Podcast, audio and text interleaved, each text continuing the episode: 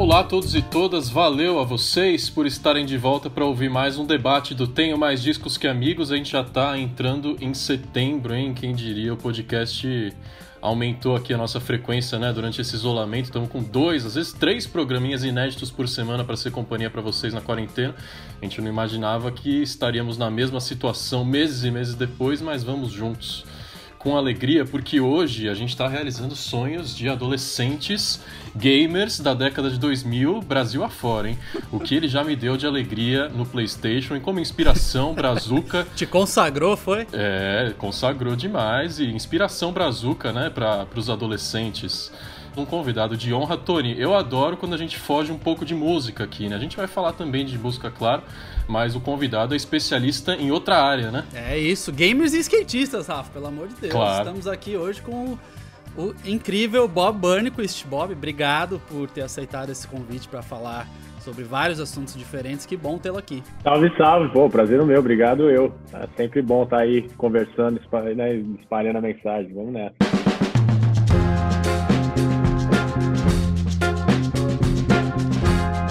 Obrigadão, Bob, que acabou motivando uma outra estreia aqui no podcast, né? Felipe Hernani, jornalista colaborador do Tenho Mais Disso Que Amigos, já gravou outras entrevistas aqui pra gente exibir, mas hoje presente na nossa reunião virtual para fazer perguntinhas também. Bem-vindo, Felipe. Obrigado e, pô, prazer enorme.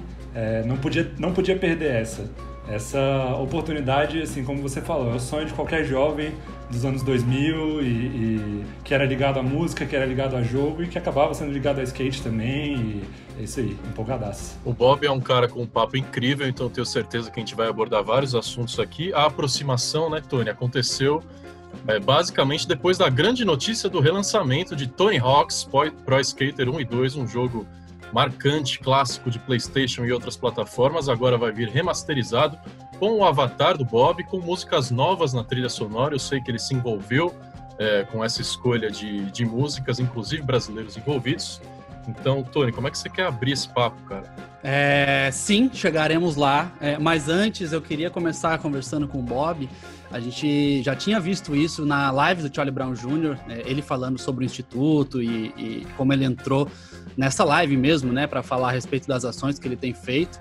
Então, além de falar mais para frente a respeito do, do, jogo em si e tudo mais, eu acho que é muito legal a gente começar falando, Bob, sobre as ações. Você é um cara que, enfim, eu não sei se a residência fixa é Los Angeles, é, é São Paulo, é Brasil, mas você estava lá fora e agora você está no Brasil e está conversando com a gente daqui. E aí você resolveu, né, iniciar esses trabalhos no meio da pandemia, quando tem muita gente precisando de muita coisa que você tem feito. A gente vai entrar em mais detalhes, mas eu queria que você falasse exatamente quais são os projetos que você vem tocando, qual, por que, que foi, qual foi a ideia por trás desse instituto que você criou e como estão, você falou, você mesmo antes de entrar aqui falou que está numa correria, eu imagino que as ações estão é, a todo vapor. Então, se puder falar para a gente a respeito disso, será um prazer.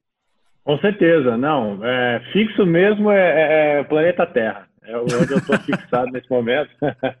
mas realmente, assim, eu vou e volto. Mas olha, eu vou te falar que eu nunca fiquei tanto tempo.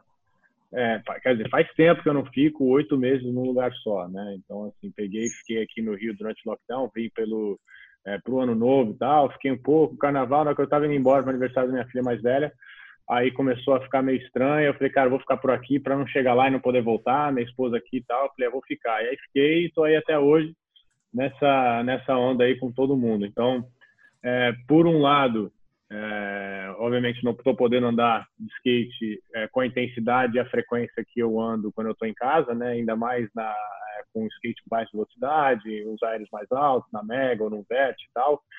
E então eu tenho tentado né, adaptar, como todos, né? Inicialmente, não necessariamente, poxa, não posso andar de skate. Acho que muito na pegada é, caramba, cara, estamos numa situação intensa aí, como uma sociedade, como eu posso ajudar, o que eu posso fazer. Então, meio que a, a mente ela direciona o foco para onde a necessidade do espírito manda, né? Meio que essa é, essa é a realidade. Então, com a mesma maneira, quando eu quebro um braço ou quebro um pé e não posso andar de skate, eu aceito logo, porque não adianta lutar, é o famoso aceita que dói menos.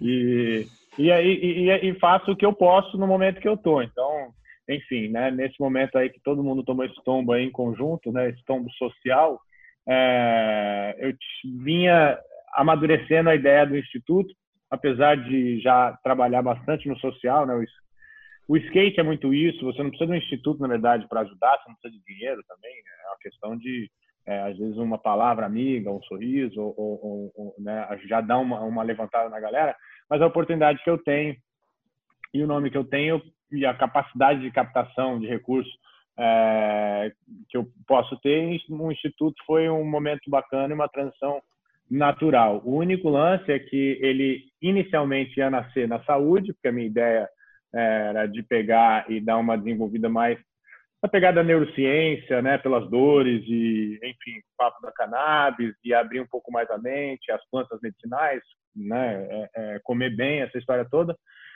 E aí é, entrei em contato é, com o BV, né, um dos patrocinadores principais aí, eles queriam que montassem algo em torno do esporte, né? Então eu falei, pô, bacana, a gente pode montar um programa assim, óbvio, skate, uma coisa óbvia, é, então a gente pode aí trabalhar em alguma né, clínica, workshop, muita coisa presencial, aquela coisa né, de natural, querer estar perto, ensinar a andar de skate, passar algumas, né, é, é, alguns pontos aí, mas acabou que no meio disso tudo entrou o lance da pandemia, a gente tinha o lançamento para dia 2 de abril e aí adiou, aí ficou adiando, né? E ficou adiando assim, e a gente é, resolvendo várias ações antes mesmo do Instituto nascer, eu comecei a movimentar a ação emergencial com o Instituto Parceiro, que é o Instituto Nova Era, ali de Ribeirão, né, o pessoal que é mais focado nos povos tradicionais, na agrofloresta, né, na, na lado, da agricultura e tal. Aí a gente começou a movimentar umas das cestas básicas, né, porque era o que a gente sentia que estava é, precisando. Então, ali o meu instituto ficou ali meio que de canto, e aí, ah, lança quando, lança quando? Falei, cara, lançando ou não, a gente tem que ajudar aqui, então foco, né? vamos fazendo. E aí, aí nisso eu falei, poxa, acho que é o momento, né? Já estamos lançando andando, eu não preciso de ter uma festa é, e, e, gastar e fazer e receber e tal. O importante é fazer acontecer e ajudar e as pessoas estão precisando agora. Então foi meio que um, um nascimento é, tranquilo numa época de crise, mas sem muito alarde, a não ser ajudar de fato. Né? Não é uma questão de de, de promoção e falar assim, ah, vamos aproveitar essa crise, agora vamos né, chamar atenção tal. Não, era realmente para tentar ajudar de alguma maneira e aconteceu que né, Deus me deu essa benção de poder é, lançar durante uma pandemia, né, onde realmente existe uma necessidade, onde eu posso usar as medalhas e os troféus que estão lá enchendo de poeira por alguma é, razão né, de ajudar alguém, chamar atenção e tal. Então, foi meio que tudo muito né, é, é, natural, né? Então nasceu com cesta básica e nasceu com a ajuda de é, insumos hospitalares, a gente conseguiu as máscaras e tal. A gente começou a fazer, o que está precisando agora? Vamos lá, vamos tentar ajudar. E prorrogamos a, a ação de atividade física e presencial, né? Então eu estou muito nessa movimentação de que né, pode ajudar. A gente fez ali a movimentação com as cestas básicas, três meses, tal, o pessoal tive de alimentação, tal, beleza, seguimos essa. Um baita de um trabalho burocrático, ajudar a dar trabalho. As pessoas às vezes não realmente não. Você acha que né, é muita coisa, muito detalhe, Aí, que faz parte, é, faz parte, mas você tem que estar em cima mesmo. E então, rapidamente a gente entendeu, aprendeu que é, a gente pode ajudar muito mais em outro ramo. Então a gente a, se juntou aí o pessoal, Fábio Canto e toda a galera é, os esportistas aí no Vencendo Juntos, né? Então, estamos seguindo e passando a tocha, vamos dizer, para o Vencendo Juntos e tentando captar, que inclusive quem puder, né, chegar junto lá é, é, e poder fazer alguma doação lá. Então, o pessoal continua com o trabalho né, das cestas básicas nesse Vencendo Juntos. Aí eu continuei com o lado das máscaras ainda, ou qualquer insumo hospitalar, começando com máscara, a gente fez uma doação muito grande. Eu vou fazendo as lives, vou fazendo né? A gente, as pessoas me chamam para fazer uma live dentro de um grupo de negócio, aí eu acabo é, falando, não, beleza, eu faço, não tem problema, não vou pedir cachê, mas se puder fazer uma doação, uma doação para o Instituto, então acaba virando uma, uma, uma coisa bacana, porque às vezes as pessoas, pô, lógico, não vai dar cachê, mas uma doação para o Instituto é legal. Aí eu pego isso, a gente compra máscaras e vai, mandamos lá para Nova Iguaçu, temos os lugares e vamos entendendo, né? Aí, inclusive na live do Chorão a gente conseguiu arrecadar é, algumas máscaras para mandar lá para os hospitais de Santos, chegar mais perto, próximo da, ah, legal. É, da, da onde o Chorão é. Então a ideia é fazer essa sequência de ajuda. E o Chorão era uma pessoa é, muito generosa, né? Ele tinha aquele jeito bronco dele, ele era né, porradão e tal, tinha aquela grosseria, só que ele tinha um coração muito mole. E ele era um cara que ajudava todo mundo, né? O Christian Rossoy é parecido, né? O Christian Rossoy passou pelo terror que ele passou, mas está vivo, né? Mas ele ele ele tem essa pegada assim, quando ele era o astro do skate e tal, chegava na, na, na janta, pagava para todo mundo, leva numa loja, compra jaqueta para todo mundo. Ele não tinha essa de ficar, né, tudo é meu, é meu. E o Chorão era muito assim, ele chegava, chamava, vamos junto, ajudava, dá shape, dá não sei o quê, pagava para todo mundo. Então ele tinha essa, então eu senti que de repente participar ali da, da live dele é, e de alguma maneira a gente conseguir direcionar para o meu instituto, eu acho que ele, ele ficaria amarradão. E o mais a sede do instituto é, na Ilha da, é, é, é na, Ilha da, da certo? Exatamente. É, eu ia te perguntar, a gente falou, sede. falou, falou, é. é. Rio de Janeiro, é. Ilha da Gigóia, né? Rio de Janeiro, Ilha da Gigóia. Tinha nascido sem sede, na verdade, porque realmente não, não precisa, né? A sede era Sim. onde a gente estava ajudando. E acabou que né, caiu no colo, porque é onde eu tinha um projeto chamado Spot Lab, né, um restaurante, tal, música, todo final de semana, tá. E no meio da pandemia não teve como segurar, e a gente fez uma transição aí de, de negócio de restaurante para sede social, e realmente está muito bacana, perfeito, ficou muito bem. E a, e a comunidade é uma comunidade muito, muito bacana, muito legal, que merece atenção e ajuda. Então, foi perfeito. Ah, que legal. Só antes de passar para meus colegas aqui, vale lembrar que uma outra pessoa que a gente conversou nesse programa, o Babu Santana, é, também é da Ilha da Gigóia. Ele, Isso, exatamente. É, é teu vizinho Total. aí. Ainda não encontrei com ele, mas é, eu imagino que já já é, os, os caminhos se cruzam ali. É, provável. Muito bacana mesmo. Vai ser é, incrível. Ele participou do podcast aqui, é uma pessoa ah, iluminada. Bacana.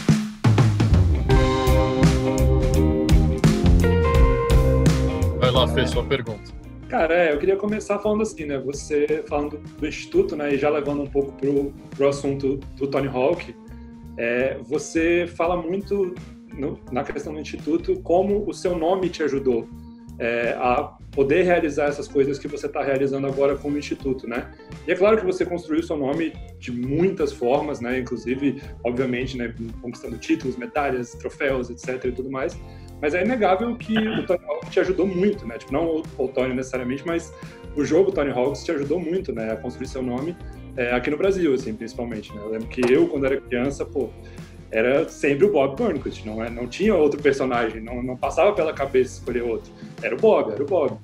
Então, assim, é, eu queria dizer, assim, como é para como é, é para você hoje ver tudo isso rolando de novo, é, saber que vai ter toda uma nova geração que vai poder ter contato com esses jogos de uma forma que, querendo ou não, acho que assim, a gente, todo mundo que está falando aqui, não se incomoda de pegar o jogo antigo e jogar mas tem uma nova geração que não seria, não, não conseguiria fazer isso, que ia ficar meio presa pelos gráficos ou pelo jogo ou qualquer coisa do gênero assim.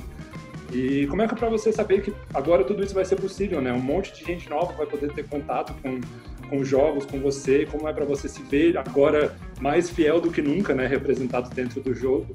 E como foi da primeira vez que você se viu no jogo, que você jogou com, com você mesmo como personagem ali? Bom, primeiro assim, eu sou eternamente grato ao Tony Hawk, pessoa, assim, ele sempre foi um, um skatista generoso também, porque apesar de eu chegar no mundo meio que já competindo com ele, as histórias assim sempre eram de é, agregar, nunca assim, ah, esse cara é uma ameaça, deixa eu deixar ele de fora, porque ele poderia ter me deixado de fora tranquilamente, é, e ele foi o primeiro a me ligar e falou assim, cara, vou ter esse jogo, tenho essa oportunidade, você quer fazer parte do, do, dos primeiros protótipos, né? Então, eu lembro que a gente jogou, acho que foi em 99, lá na Inglaterra, a gente estava né, competindo no, no, num evento que tem tradicional lá, e aí tinha o arcade, né? Tipo, a, a máquina grande de fazer, era o primeiro teste, a demo do jogo do, do, do Tony Hawk 1, né? Então, só tinha eu ou ele para escolher. Então isso já foi bizarro, que, poxa, já, né, numa situação, já tinha interagido com ele bastante, já conheci e tal, mas foi legal de saber que mesmo nessa capacidade de é, competidor próximo dele, ele me manteve próximo, né, e trouxe para dentro e tal. Então isso assim já já mostra muito do, do, do, do caráter dele. E o jogo tomou uma proporção que nem ele imaginava, nem ninguém, nem eu, obviamente. E foi incrível, porque o que aconteceu é que a, as pessoas começaram a saber mais sobre skate, entender mais sobre skate, jogando um jogo de videogame. As pessoas sabiam o nome das manobras, né? Ou você tinha essa oportunidade de jogar ah, com um skatista brasileiro, né?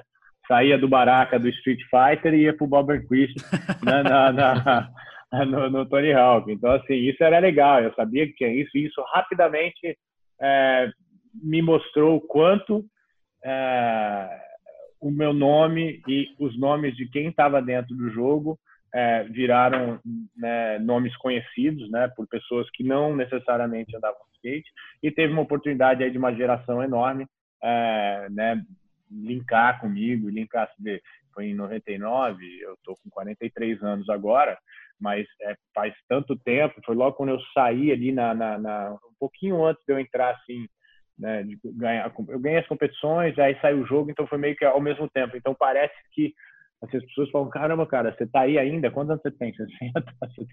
Não, mas é porque realmente o jogo me colocou, né? O jogo me datou de um jeito, cara, que a galera, pô, como você fala assim, a galera barbada aí falando, pô, jogava quando era moleque, né? E, e, e eu provavelmente mais ou menos a mesma idade.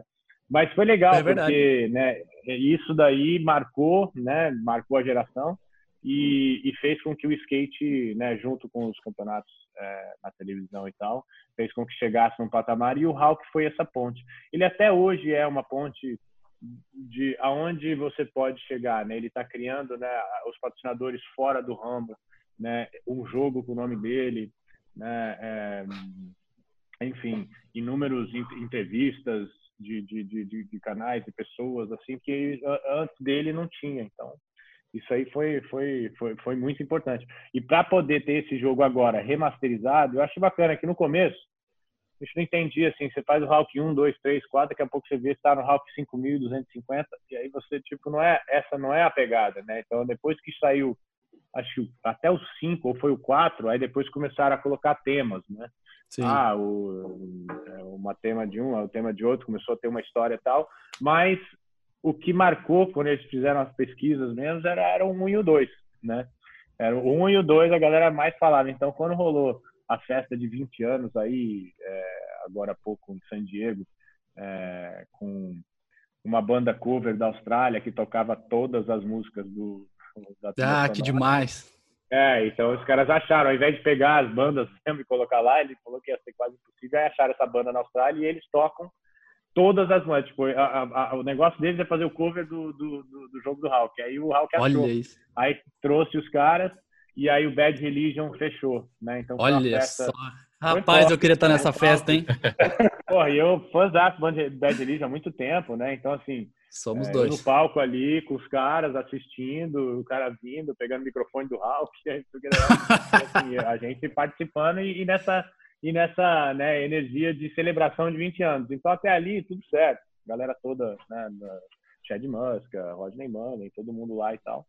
E aí chegou no camarim ele puxou, assim, ele puxou e falou assim, ó, oh, não fala pra ninguém, mas a gente está trabalhando aí na, no relançamento, na remasterização do 1 e o 2, a gente vai te chamar, a gente quer os, os skatistas originais e tal. Então, tipo, foi ali que eu fiquei sabendo que ia rolar de novo. E realmente, né, a, a notícia quando saiu era o que a galera tava falando, que realmente o, o 1 e o 2 é, é, é o que marcou. Então, tá aparecendo aí com gráficos novos, eu acredito até que no motor da, da Epic, né? Posso estar falando besteira, ainda bem, o jogo não é meu, posso, eu posso é, é, mas é isso. É, é não, é, é incrível, assim, é, é, muito nostálgico, porque os mapas são os mesmos, e aí você olha aquilo refeito ali, você fica tipo, cara, o que, que aconteceu, né? E, e, esse não teve uma demo, só você e ele, né? não, já tá indo direto pra galera toda. E a Letícia Buffoni tá comigo, acho que como outra skatista brasileira, então colocaram ela, né? Então, Legal. bacana pra cá a representação. Isso foi uma coisa que quando, pegando esse gancho, até falando da música, porque a música no Tony Hawk é, sei lá, é 50% também, né? Metade, metade ali. A galera se prendeu como muito. vídeos porque... de skate. Todos são assim. É, é música e skate não tem como. É, tá é verdade. E aí, eu e o Hernani, quando saiu, quando saiu essa notícia, e a gente viu que tomou uma proporção, a primeira lá, né, do, da, da remasterização, tá? A gente falou, putz, como seria legal se entrassem nova, novas músicas, né? Porque agora a capacidade uhum. de disco e de mídia e do, dos consoles é outra completamente. Não seria um problema limitar músicas. E a gente ficou muito com essa ideia. Aí o que, que a gente fez? A gente fez um, um post que era 30 músicas brasileiras que poderiam estar em Tony Rock. E a gente fez completamente na, na coisa lúdica, assim, né? Tipo, ah, vamos né? Quem sabe? A gente botou o Charlie Brown Jr., outra música não é que entrou, criou uma playlist no Spotify, a galera seguiu em peso, assim, a playlist no Spotify, e foi, ali a gente viu que o negócio realmente a galera tava querendo. Eu vi matérias gringas falando, pô, eles podiam colocar outras bandas, né? É, e aí saiu a lista com mais bandas é, e mais adições. E já chegando ali na questão do Charlie Brown, mas falando sobre é, a trilha sonora em si, é, você acabou de falar que é fã do Bad Religion, então imagina como eu aqui, o Hernani também, o Rafa não tanto. Mas a gente veio do punk quando era moleque, eu via punk rock, eu via essa, cara, tudo isso. E era muito significativo ver esse estampado também, né? Bandas pequenas que a gente gostava, junto com outras maiores, e bandas que a gente viria a conhecer por causa disso. Como é que você sentiu pessoalmente o impacto da trilha, você mesmo, quando viu essa galera representada? E como é que você viu a galera conversando com você também, falando, tipo, caralho, jogo sempre com você e conheci, conheci tal banda e conheci isso. A parte musical, como é que andou para você desde que você fez o Tony Hawks? É, a parte da música no skate, ela é muito próxima, como eu estava comentando. No começo, assim, todos os vídeos que a gente fazer uma videoparte, né? Eu vou trabalhar por três anos tentando manobra, acertando manobra, e a gente monta uma parte lá de três, quatro minutos. Então você escolhe a música que mais parece, inclusive até você edita o vídeo em cima da música, né? Então você, isso aí faz muito parte, não tem como você não imaginar uma música para uma parte sua de vídeo. Então a gente lembra muito bem skatistas icônicos, né? O Danny Way, ele andava muito com Metallica, né? Aí a galerinha é, do Plan B né, no hip hop.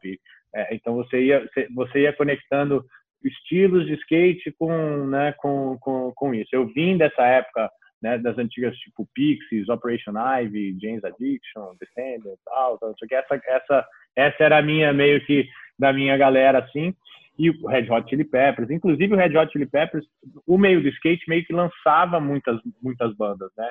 O Red Hot tocou, eles nem eram muito conhecidos, eles tocaram num evento de skate chamado Vision Skate Escape, era em 87, alguma coisa assim. Olha aí.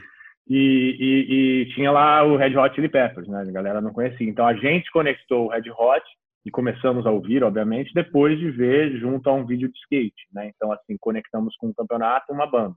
Né? E assim foi indo. Agent Orange também, o primeiro campeonato que eu ganhei Olha. foi com a Agente Orange ao vivo, no Canadá. Né? Eu lembro que estava rolando ao vivo, eu me amarrava, eu, cara, não acredito, tô correndo no campeonato internacional com a Agente Orange, né? tocando ao vivo e tal. E aí isso me dava aquela empolgação, né? E foi tão bom que eu ganhei o campeonato. Enfim, a música, ela, ela conecta, né? Não tem como. E o jogo é, colocou o personagem, a música e a diversão né, nas suas mãos, né? Então, assim, não é um vídeo parado que você vê eu lá fazendo as manobras e parou. Você tem um relacionamento mais íntimo, porque você está fazendo, né, manobrar, tomando tombo, de repente ganhando, jogando com seu pai, né? Enfim, aí você tem umas histórias e memórias que ficam muito mais profundas do que apenas assistir ou ganhar um campeonato, né? E aí essas memórias também conectam personagem, qual fase, hangar Dead Kennedy, né? Aí você lembra o que que você tá, né? O que que você tá ouvindo, né? Então assim, é, tá até a, a, a, Police Truck, acho que é do Dead Kennedy. É, é Police Truck. É, é tipo, é super icônico. Você ouve aquilo ali, você Hangar, Tony Hawk Pro Skater. Por quê? De tanto que você fica repetindo, não, vai de novo, vai de novo, puto, que você fica no manobra, aí você vai, a música vai lá de novo, de novo. Né? E aquilo estampa, né? Não tem como não. Então, quem teve lá, é, é, teve banda que, obviamente, já era conhecida, como Dead Kennedy, mas outras bandas que começaram, a, a galera do skate começou a ouvir mais. Então, natural de lançar um jogo de novo, de tentar pensar, trazer as bandas antigas, mas tentar trazer novos nomes e, e, e novas tendências. E Charlie Brown, para ser sincero, era uma coisa meio óbvia. Não tinha como se você falar que ah, vamos ter uma é, o skatista brasileiro, que eu estava lá, Letícia e tal, qual banda brasileira? Né? Eu lembro que entraram em contato comigo, me perguntaram, me falaram assim, olha, que banda brasileira você acha? Tipo, Charlie Brown. Qual outra? né? Ah, tá, pô, D2. Ah, então teve esse contato deles, teve esse contato deles de vir Partiu deles. Teve, é perguntar, perguntar assim, ah, o que, que você acha que né, seria? Ou então o pessoal da, da, da, Sony Brasil, é alguém conectou da Activision, aí, aí foi falar, aí, ah, eu acho isso, mas assim, já tava meio que, né, quando o Hulk perguntou, né, é, fala assim, né, tipo, da, das bandas e tal, eu falei assim, pô, tipo, colocar uma banda brasileira. Não falei na hora especificamente o nome, mas era óbvio que na hora que fosse vir, eu ia é, sugerir. Então, quando começou aquela movimentação, foi meio, tá, tem que ter Charlie Brown. Qual música? Não interessa, pode colocar qualquer uma. tem que ter Charlie Brown, né? Tipo, Chorão, não só por ele ser fã, mas obviamente como banda brasileira, e skate não tinha quem representava mais, quem levantava mais a bandeira. Nunca foi um skatista profissional, mas acho que foi um dos que mais levou a bandeira de skate, assim, né? E representou. Quem está de fora não, não, não, não, sabe a associação instantânea que o brasileiro faz de Charlie Brown com skate, né? Por toda a promoção é, é. que o Chorão fazia no palco, fazia shows andando de skate, montava o Raf lá no palco, então é, realmente é, é, é, inimaginável não ter. A música escolhida foi Confisco, que é uma música também das antigas do Charlie Brown, muito boa, muito animada, que vai com certeza marcar essa trilha sonora nova, que vem também com Sublime, entre as músicas que foram incluídas, Less Than Jake, Real Big Fish, você, Bob, na própria live que rolou recentemente do Charlie Brown Jr., falou: você acha que eu ia deixar quieto? Não tinha como não telefonar ou, ou participar das conversas para incluir o Chorão. Tem toda essa história, essa ligação dele com a cidade. Você já me disse que trabalhou com ele bastante, que era amigo dele, então não tinha como deixar quieto, né, Bob? Não, não tinha. E era, e era assim, enquanto a galera tava lá, porra, Bob, faz alguma coisa. Eu falei assim, cara, já fiz, é, eu, não, eu não fico rolou, falando, né, na, Você ficou na, sabendo do abaixo Já rolou e não posso falar. É, sim, não, e, porra, né, e falam, porra, Bob, você não fala nada, você tem que ajudar. E a gente tá lá já, meu, antes da notícia, a gente já tava ali no meio e já tava andando, né, já tá empurrando. Mas o legal de ver o o, o, a movimentação pública, aí não preciso nem falar muita coisa, né? Fica mais fácil. Sim. É, acho que o, o, grupo já olha e fala, não, com certeza faz sentido. Né? E, e até fiz um comentário que eu tinha ligado para ele para tentar a gente tentar bater um papo, né, pro Hulk e tal. Ele estava numa loucura, foi até na época que a menininha a, a, a, que tomou um tombo aí, ele tava, deu atenção enfim, aí eu, eu, eu, falei, poxa, não, vamos marcar então da gente falar, pô, o Chorão era muito fã teu e tal. Então, bem legal, legal que rolou. E, enfim, né? Porque eu sei como é que é, né? O jogo está no nome dele e tal, mas é uma movimentação, movimentação intensa. Às vezes a gente tem os projetos e tem muitas pessoas, essa lida com aquilo, essa lida com aquilo. Então eu dou meus, meus toquezinhos para ele, para ele saber que, é, que, é, que era legal. Ele, pô, foi, foi bacana, a galera curtiu e o brasileiro. É, e tem toda uma. Que... Não é tão simples é. Não é tão simples assim quanto as pessoas veem. Né? É igual quando as pessoas querem ver um show no Brasil. Agora, em pandemia, enfim, mudou. Mas quando as pessoas querem ver um show no Brasil, ela acha que a vontade é da, tem que ser da banda, né? Se ele não vem, é porque a banda não quer. Tem um milhão de fatores. Só para escolher essa música e liberar e, e colocar no Exato. jogo e colocar e tal, passa por um milhão de camadas diferentes de quem são os donos de direitos autorais e tal. E eu queria saber você sabe como foi o processo de escolha da música? Você chegou a influenciar na música? Você falou que ah, pode ser qualquer uma, que seja Charlie Brown Jr., mas você sabe como é que acabou acontecendo? O pessoal de lá chegou a ter algum leque de opção ou não? Já perguntou direto para o pessoal daqui? Você ficou sabendo? Não, o que eu fiquei sabendo assim é que, que ia adicionar, né, uma, uma, uma, mais bandas. Aí eu falei assim, pô, coloca Charlie Brown meio nesse estilo aí de qualquer música, porque eu posso falar Zóio de Lula. Ah, mas a gente prefere um assim. Ah, não, vamos colocar My Mini Ramp, porque, tem skate. Falo, Pô, mas Confisco é mais legal. Aí o outro vai achar. Então, assim, aí você deixa no ar, põe Charlie Brown. Né? Porque com certeza que saiu aí a, a, né, a música que saiu, e aí eu tô ouvindo todo mundo, poxa, tá, mas pô, Zóio de Lula é muito mais legal. Ah, mas o Chorão, né, o Charlie Brown tinha muitas faixas, tem muitas faixas incríveis, então assim, é, é, é, pode colocar qualquer uma ali que é legal, mas acho que cai bem né, comparado com as outras músicas que estão ali, né? Você vai ouvir o Dead Kennedy, né? Você vai ouvir né, o Confisco, ah, Porrada. Vai ser incrível mais, jogar nessa sequência aí, vai. né? E, e, se, e, e, eu falo pra galera, ó, e se quiser, a, né, abaixa o som e põe o CD do Charlie Brown. Tem essa é, é, é. mas inclusive, confisco, e é isso, isso é, é o problema de fazer curadoria, né? Você vai escolher uma, tem 99 outras muito boas. Até porque o Charlie Brown Jr. tem um histórico de hit invejável, né? Mas o Hernani tá. fez, pode falar melhor sobre isso, antes de, de de tocar, é, uma matéria sobre como o Confisco ainda tem uma ligação pessoal com o Chorão, né? É, então, foi, eu tava olhando a letra, né? E tem toda aquela coisa do oficial, né? De justiça, dele tá fazendo despejo e não sei o que lá. E, assim, não sei se isso foi a intenção do, do Charlie Brown ao escolher essa música, porque, de uma certa forma, é uma história de superação, né? Você vê uma pessoa que começou a carreira cantando sobre as vezes em que ele foi despejado, ali logo no início da carreira, né? E, de repente, se vê num jogo como esse, assim, né? Não sei se exatamente é, foi, foi essa a intenção da banda e pelo visto você também não ficou sabendo, mas ficou. Mas como você falou, assim, né? Eu acho que a gente, quando a gente montou a playlist, a gente acabou escolhendo Rubão. É, foi uma escolha, acabou sendo uma escolha minha. É, porque eu falei, pô, Rubão é a cara do Charlie Brown, né?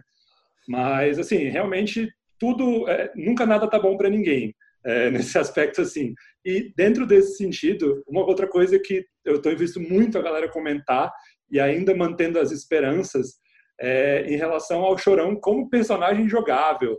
Porque, afinal, a gente já teve o Homem-Aranha, né? Então, assim, nada impede de ter o Chorão. Então, é, você sabe alguma coisa disso? Existe alguma possibilidade? Tem? Tem como manter esse sonho?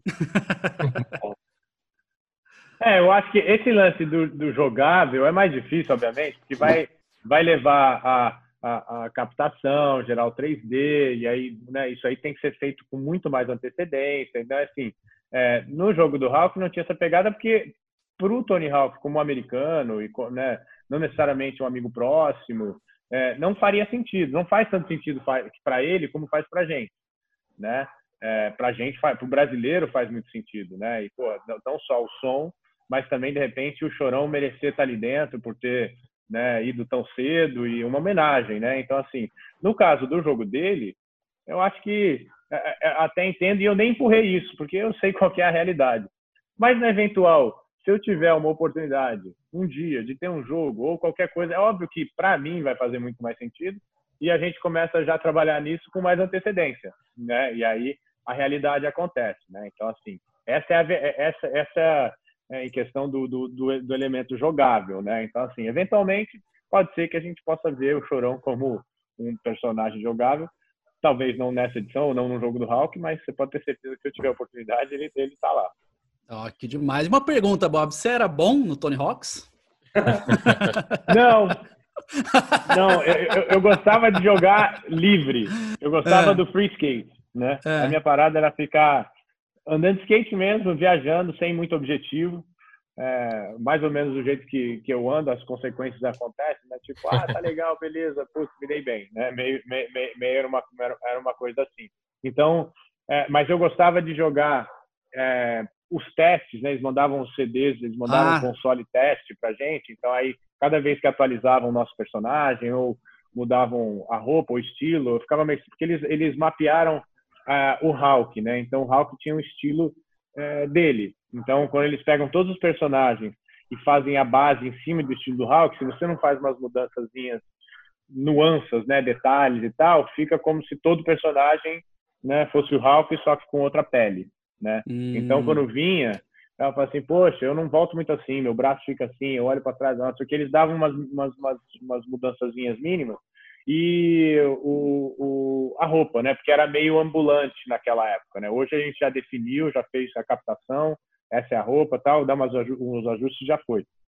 Ali era meio que em andamento, em consequência, né? Conforme eles iam mandando os testes, a gente ia mudando e tal. Então eu gostava dessa parte. Então eu jogava muito no free skate. Agora, o Hulk, maluco da cabeça, pirado de, de, de, de, de negócio de, de, jogar e de tentar é. É, finalizar o jogo, né? Quando sai, ele ser o primeiro a finalizar o jogo ou finalizar com mais pontos, que era doido. Né? Competitivo nesse, nesse ponto. Eu não entrava nesse viés, porque também sei lá, eu não, eu não tinha essa, essa, essa vontade toda aí de, de zerar jogos. E você né? tinha uma agenda complexa já de skate na vida real, né, também. Pois é, mas não que ele não, não tivesse também, é que ele é. gostava mesmo mais da, da, da, da, da brincadeira. E o que tem de mistériozinho no jogo, né? Easter egg escondido, item que você tem que procurar no fio lá em cima, às vezes é mais legal. é, a, as fitas, né, porra? É. As é. fitas, é verdade. As letras, né? Formar o skate. Exatamente, skate, exatamente. É. Às vezes era mais é. legal correr atrás disso do que fazer a pontuação. Ô, Bob, para a gente caminhar aqui para o final da nossa entrevista, eu queria voltar a falar um pouco do skate como esporte, né? Porque é óbvio que essa não, o videogame não foi a única influência que você teve no skate brasileiro. É, e é um ano importante para a gente voltar a falar de formação de geração, né? De uma nova leva de skatistas, porque as Olimpíadas que deveriam ter rolado esse ano, adiadas para o ano que vem, vai ser a primeira vez em que o skate está incluído como esporte olímpico, né? E essa sempre uhum. foi uma luta sua você chegou a presidir a Confederação Brasileira, é, de, de, de, ressaltar a importância do esporte para a juventude, cobrando a construção de mais pistas, né, mais escolas da modalidade pelo Brasil. Para mim, me parece uma coisa natural para você, diante da sua história, de tipo, olha o que o skate fez por mim e que poderia estar tá fazendo por outros, né? Como é que você vê o futuro uhum. do, dos jovens no skate para o Brasil? É, ele, assim, o skate ele está encaminhado já, ele já é um, é um estilo de vida, né? Eu mesmo não, é, é difícil eu falar esporte, é difícil eu falar atleta, mesmo na presidência da confederação, eu fui na verdade mais para ajustar o que estava errado do que necessariamente lutar para que estivesse dentro, né? Eu por anos e anos e anos não necessariamente acreditava que tinha que estar dentro da Olimpíada, porque não fazia muito sentido, e a gente não estava necessariamente organizado ao ponto de estar ali dentro bem representado. Então por anos e anos e anos e anos eu era bem contra, né? E então quando chegou o momento e aí teve a transição, obviamente as coisas cresceram, tomaram uma forma e tal, e aí teve a oportunidade, o skate entrou. É, eu fiquei um pouco no muro, até porque eu queria entender quem que ia estar organizando isso, da onde que vem, porque a gente sabe que na hora que uma atividade entra na Olimpíada, a gente tem acesso a recursos, né? É, e hoje eu, eu, tenho mais ciência disso, que é a Lei Agnello Piva, que né, vem, vai pelo Comitê Olímpico Brasileiro e, e pelas confederações. Então, esse acesso a esse recurso, eu já, eu já imaginava, cara, tipo, assim que entrar, né, vai dar ruim, aí vai entrar um monte de gente que não tem nada a ver e tal, e não deu outra, né? Assim que teve a notícia mundial, é, as coisas começaram a se organizar é, e a bagunça já estava instalada, né? Que bem na época que eu tinha ido para tentar é, negociar esse lance do, do recurso vir para a Confederação Brasileira de Skate, não para a Confederação de Hockey e Patins na época tal. Né, foi o dia que o Nussman foi preso. Né, eu estava lá para fazer meio que tudo ao mesmo tempo. Então aquela aquela maluquice. Então para a gente era assim: vamos regularizar e, e, e, tentar fazer com que o skate brasileiro esteja nas Olimpíadas, porque até então, daquela, daquele jeito, sem representatividade, bagunçado, recurso indo para outra confederação, não estava. Muitos skatistas não iam competir, não queriam saber. O próprio Pedro Barros já tinha movimentado. E se eu tivesse na na, na pegada dele né, na modalidade olímpica, eu falaria a mesma coisa. Né? Tipo, não, a gente não está ainda porque a gente tem que estar tá organizado. E aí toda essa movimentação aconteceu eu entrei na confederação para poder regularizar isso, isso entrou, né? A gente conseguiu, né? É, no começo uns, uns 800 mil reais que já tinha alocado para as quatro novas, né? Os, os quatro novos esportes. E aí a gente conseguiu apresentar projetos e conseguimos, que acho que 3 milhões e meio e tá, tá desde então nessa movimentação, justamente pelo skate olímpico a gente conseguiu organizar a confederação, montar uma seleção brasileira, conseguir fazer com que é, eles tenham suporte médico, é, nutri, nutricionista, psicólogo, é, viagens, coisa que eu nunca tive, né? Tudo pago, né? Tudo pago, né? Uma grana por mês. E aí também, por ser um esporte olímpico, tem lá o acesso ao Bolsa Atleta. Então a, a galera agora tá, poxa, é bacana, é legal de ver, de ter essa oportunidade. Agora é outro mundo, né? É, você tem que entrar nas normas olímpicas, é, existe agora o, o doping no skate, que não existia antes. Então, os mundos né, bateram de frente aí, mas a organização e a maturidade de uma situação dessa é boa, é positiva, se você conseguir organizar justamente para esse lance de construção de pistas e, né, porque a gente pode usar esse argumento sem problema nenhum. Ah, o skate é olímpico, vamos construir pista. Não importa o argumento, o que importa é que a pista seja construída. E aí depois, obviamente, é, acesso a equipamentos bons e, e, e, patrocínios de fora, aí o skate começa a ter uma, uma base melhor e os skatistas uma oportunidade maior para poder né, viver do skate, enfim, poder é, evoluir cada vez mais. Então é um momento bem interessante. O fato que adiou, é, para o skate não, não, não afeta tanto, porque o skate não tem essa, essa preparação física, vamos dizer, como uma. Existe uma preparação física, mas não é como vamos dizer, o judô, ou sei lá, uhum. um corredor, que o cara tem que estar tá ali no ápice, ele se prepara aqueles meses, aí na hora que chega na época da Olimpíada, ele está com o corpo dele, todo o programa, tudo na hora certa. Então, essa galera toda, né, adiou, então para, vai ter que fazer tudo de novo, é uma coisa óbvia, né? E mas o skate, ele já meio que só está no skate, tem que estar tá preparado.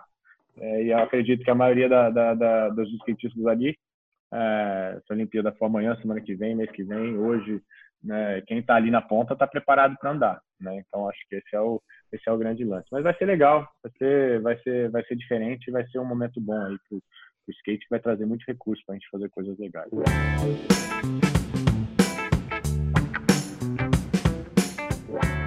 Bom, bom saber que no final das contas tem esse esse pensamento, essa realidade positiva, né? Quando você falou ali no meio, eu pensei, ai meu Deus do céu.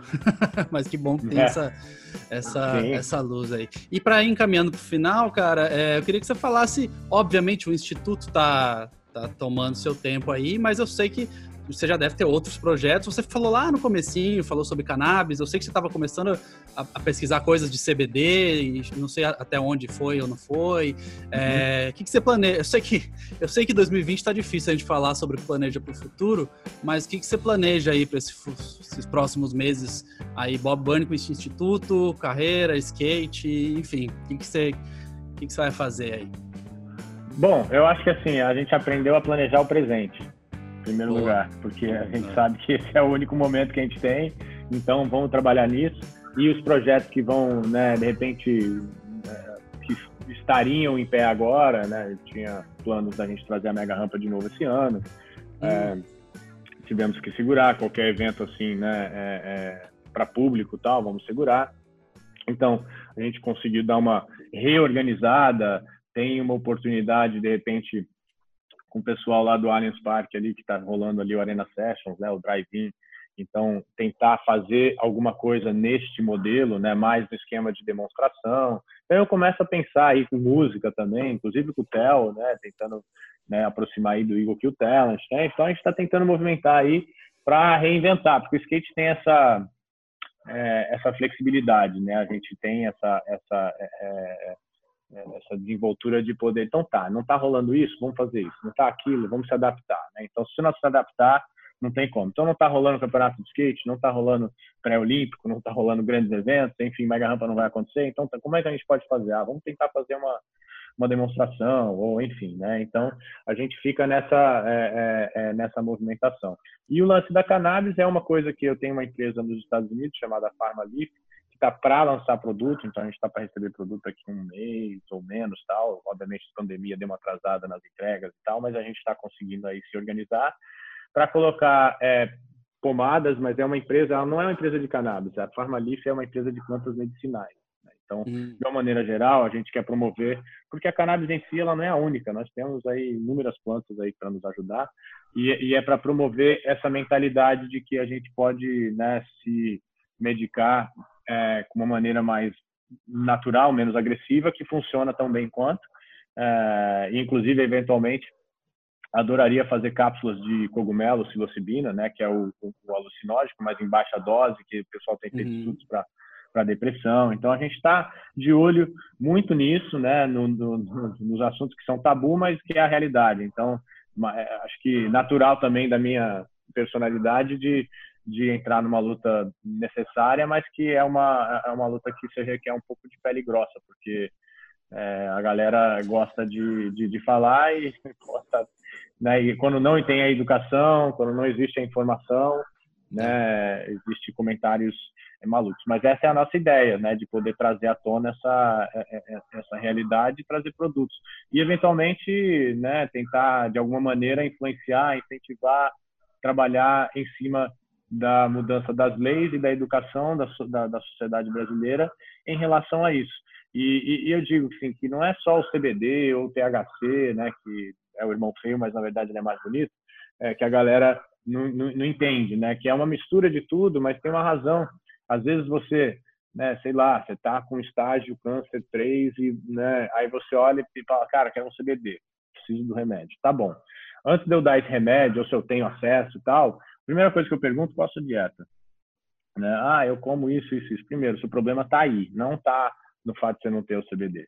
Né? A maioria das doenças hoje em dia é, vem da nossa dieta, do nosso, do, é, é são os, os, a comida é, né, é, produzida, né, enfim, todo aquele processo, né, a, a, comida processada e tal, a carne, né, os laticínios, é tudo que está no natural da nossa, não, que é normal, que pode, mas é o que está destruindo a gente, né? Então, quando você transforma completamente a uma dieta à base de plantas, tudo isso muda. Agora, como né, skatista, né, eu tenho 43 anos, né, continuo andando e com, eu sinto a diferença que é na minha dieta é, vegana. Eu parei bem, né, com queijo, ovo, tudo, geral. Tipo, tô na, quando eu vou pecar, eu peco por um pão, porque às vezes é difícil de achar, mas assim, eu parei geral e me deu uma diferença enorme. Eu tenho uma, uma, um fôlego maior, eu ando com mais frequência, eu recupero mais rapidamente e eu sei que o meu corpo está andando e, e, e recuperando muito fácil. Então, eu vou cair, eu se eu quebrar um braço, enfim, é,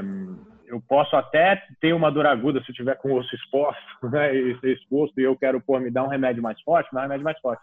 Mas assim que passar esse esse momento, que isso geralmente são cinco a seis dias, você consegue tratar com algo numa base mais é, né, é, mais leve, né, e na base de plantas e você recuperar com rapidez. Então é meio é, é, é, é meio isso, é uma, é, um, é uma tese em geral. Deixe o, a comida ser o seu remédio, né? É, além também de todo esse, esse lado aí da, da, da, da cannabis.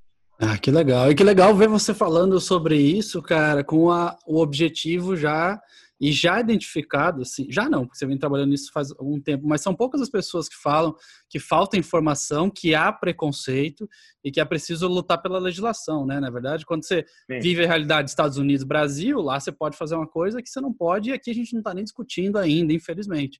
Então é legal ter essa visão de que, primeiro, a gente vai ter que mudar a legislação e, segundo, vai ter que informar as pessoas. E a gente vive nessa era de WhatsApp, que é né? A gente sabe como é que é e manchete, manchete e a galera não se informa mesmo. É muito bacana ter esse propósito, porque eu acho que é o, é o, é o fundamental, né? Antes de conseguir emplacar qualquer coisa, vai ser a, fazer a galera entender. É, porque isso é uma doença, né?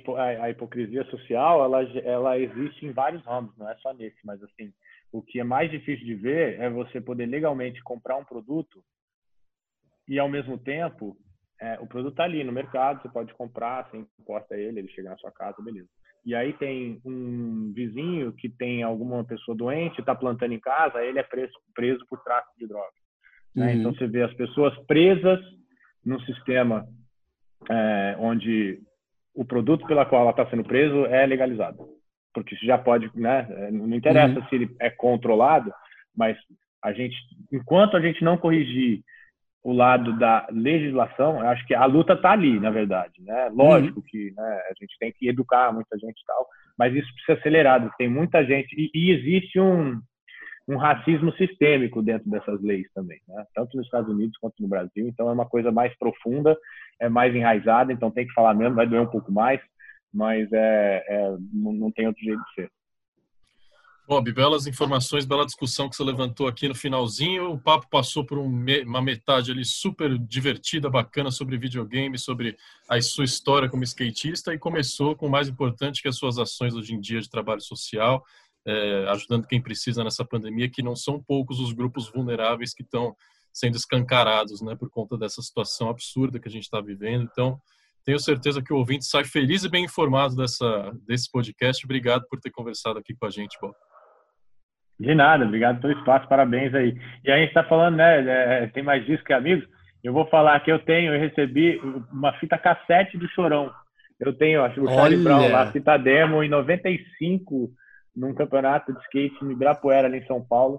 Ele passou assim, ele me deu a fita, eu tenho até hoje. Então, eu também Isso está né, acessível agora aí ou está em algum, tá alguma outra Não, casa? Não, está nos, Estados, tá nos ah. Estados Unidos. Eu vou ter que pegar. Pode tirar uma foto, foto, e mandar pra gente. Com certeza, com certeza. É. Que é isso, manda pra gente. Isso aí é, isso aí vale ouro. É. Hernani, é, quero suas, é, quero suas considerações finais. Se quiser fazer uma perguntinha aí final para o Bob também. Obrigadão por ter participado. Obrigado, eu que agradeço o espaço. Eu queria só perguntar se essa fita do Charlie Brown já é, é da época que ainda era um heavy metalzão ou se já era mais, mais para a parte do skate punk, você lembra? É, não, é o, né, os caras do Charlie Brown invadiram a cidade. Ah, pode crer, é, já era. É, esse é o, é o, hino, é, é o hino, né? Icônico. Sim. Nossa, é, demais. É a demo que eles estouraram. Né? A música deles, exatamente, é.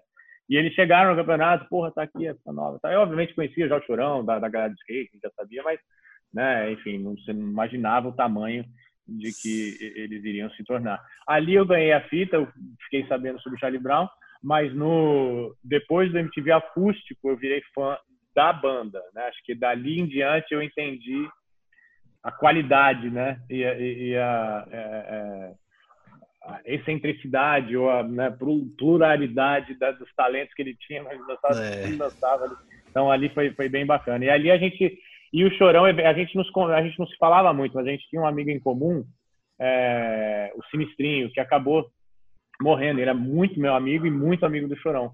E quando ele morreu, e o Sinistrinho sempre tentava trazer a gente junto, porra, você tem que falar com o Chorão, te mandar, não, ah, tal. E aí quando ele morreu, acabou morrendo no dia do aniversário do Chorão, e, e aí eu liguei pro Chorão e a gente dali em diante ficou muito próximo, né? Então a gente começou a interagir bastante. Eu ia pro show dele, a gente tem, sempre se encontrava. E quando o Chorão morreu, ele morreu no dia do aniversário da minha filha. Olha. Então, até a minha filha mais velha, né, a Lotus e tal. Quando, então, sempre quando vem o aniversário dela, vem aquele, né, eu lembro, né, da, da, ida de um e da chegada de outro. É, então, faz parte da vida. Você estava nos Estados Unidos no dia que ele faleceu? Estava. Estava nos Estados Unidos quando eu vi a notícia e tal. É, eu acho que esse, esse é um daqueles ali, né? dias... Né? Esse é um daqueles dias que todo mundo lembra onde estava, o que estava fazendo. Pois né? é, pois é. Ainda é. mais quem sabe da importância do, do, do Chores. Tony, ainda acabar com essa memória inesquecível da música brasileira, foi legal demais esse papo, hein? Rapaz, foi muito bom e eu queria deixar registrado aqui duas coisas. Primeiro, o Bob falou do Operation Ivy e eu aqui eu entrego a minha idade sem problemas. Não sei se você usou, Bob. A outra metade desse podcast é jovem, não usou, mas eu usava o Mirk para me comunicar. Eu não sei se você chegou a usar, era um programa para conversar e tal. E o meu nick no Mirk era Operation Underline Ivy por causa da banda. É tipo assim, Muito a banda que começou tudo pra mim. É, eu, eu lembro que é. você usava o Mirk? Não é, todo, não é muita gente que. Não, eu não, não lembro disso, mas não é muita gente que conhecia ou conhece o Operation Não, é. Que conhece por causa da, da, da, dos filmes da Guy Street e tal, né? Da, da, da Sim. E tal. Sim. É, né, Inclusive, eu fiz uma matéria esses dias, aproveitando um gancho, porque a Hayley Williams, vocalista do Paramore, que é uma banda que tem um acesso, tem mais público e tal, então acesso uma galera maior. A Hayley Williams te, lançou uma carreira solo esse ano e ela vem em vários vídeos dela é, usando uma blusa do Operation Ivy. Eu falei, cara, tá aí a ah. oportunidade para eu resgatar o Operation Ivy. E realmente não deu outra. A matéria foi super bem, assim, a galera falou: "Nossa, eu não conhecia, não sabia quem era, não sabia nem quem era a banda". Que é aquela é a capa clássica do disco com aquele cara pulando assim. A, muita gente não sabia nem que era a banda. E eu conheci e eu sempre bato nessa tecla de que a galera acha que o rock não tem que ir pro mainstream, eu acho uma bobagem. Eu conheci o Operation Ivy porque eu comecei a ouvir Green Day, porque tava passando na MTV todo dia, toda hora. E o primeiro disco do Green Day tem uma cover de Operation Ivy, de Knowledge, que é uma música incrível e eles tocam até hoje. É, no, até antes da pandemia, nos shows deles no, do, do, Green Day. Então ali eu conheci o Operation Ivy, conheci o punk, me apaixonei e enfim, ali, ali foi. Então, quando você falou Operation Ivy aí, o coração bateu mais forte aqui. Pois é, não, é muito bom. E, e, a outra coisa que eu queria falar é que hoje a gente postou um vídeo no Instagram, depois, se você também não viu, dá uma olhada lá no arroba TMDQA, que o Tony Hawk postou no Instagram dele, que é uma menina, uma skatista ucraniana, e ela consegue fazer um kickflip pela primeira vez, assim, e tá Sim. focado nela. Ela, a reação dela é a coisa mais incrível que eu vi, sei lá, talvez desde o começo da pandemia, porque é muito genuína, é muito legal. E o Tony Hawk escreve isso no texto dele, né? Sobre como as Sim. pessoas começaram a, crescer, a querer muito andar de skate na pandemia e agradece pela galera comprar as coisas da Birdhouse, que é a empresa dele. Ele achou que. Ele falou: ah, a gente estava preparado para o pior. E, então, enfim, deixar aqui para a audiência também ver esse vídeo no, no, no, Instagram, ou no Tony Hawk, ou no nosso, tem mais disso. E, cara, cê, não sei se você viu, Bob, a reação dela quando ela completa Sim. a manobra é um negócio que, assim, é, é o um sorriso imediato. É, a gente que anda, a gente sabe, a gente relaciona, a gente entende, mas é, é aquela busca desse sentimento de pureza. Para ela é um flip agora, né? Para mim é um, um flip twist, para eu ter esse sentimento né, de algo novo, é o que a gente busca sempre. Né? Então, assim, eu lembro o que ela, é, desse, desse vídeo aí, para mim, é, me remete a eu pular um cabo de vassoura pela primeira vez. Né? Pular o óleo, eu lembro que eu esse cara, eu pulei um cabo de vassoura. Né? Mas é, isso aí a gente não esquece, nunca te garanto que ela nunca vai esquecer. E a gente revive esses momentos e sentimentos pelas pessoas. Então esses vídeos aí são, são incríveis, vale a pena mesmo. Ó, que legal. E o ouvinte não deixe de conferir também as redes sociais do podcast, arroba podcasttmdqa, para ver episódios futuros, agora programas toda semana, e também episódios passados. Recentemente saiu um especial sobre a carreira e discografia do Metallica, assim como tem um programa especial sobre Charlie Brown Jr. aqui, falando só de Chorão é, e a carreira Opa. dele, então vale a pena conferir o catálogo. Valeu, Bob, valeu a todos, até a próxima, tchau.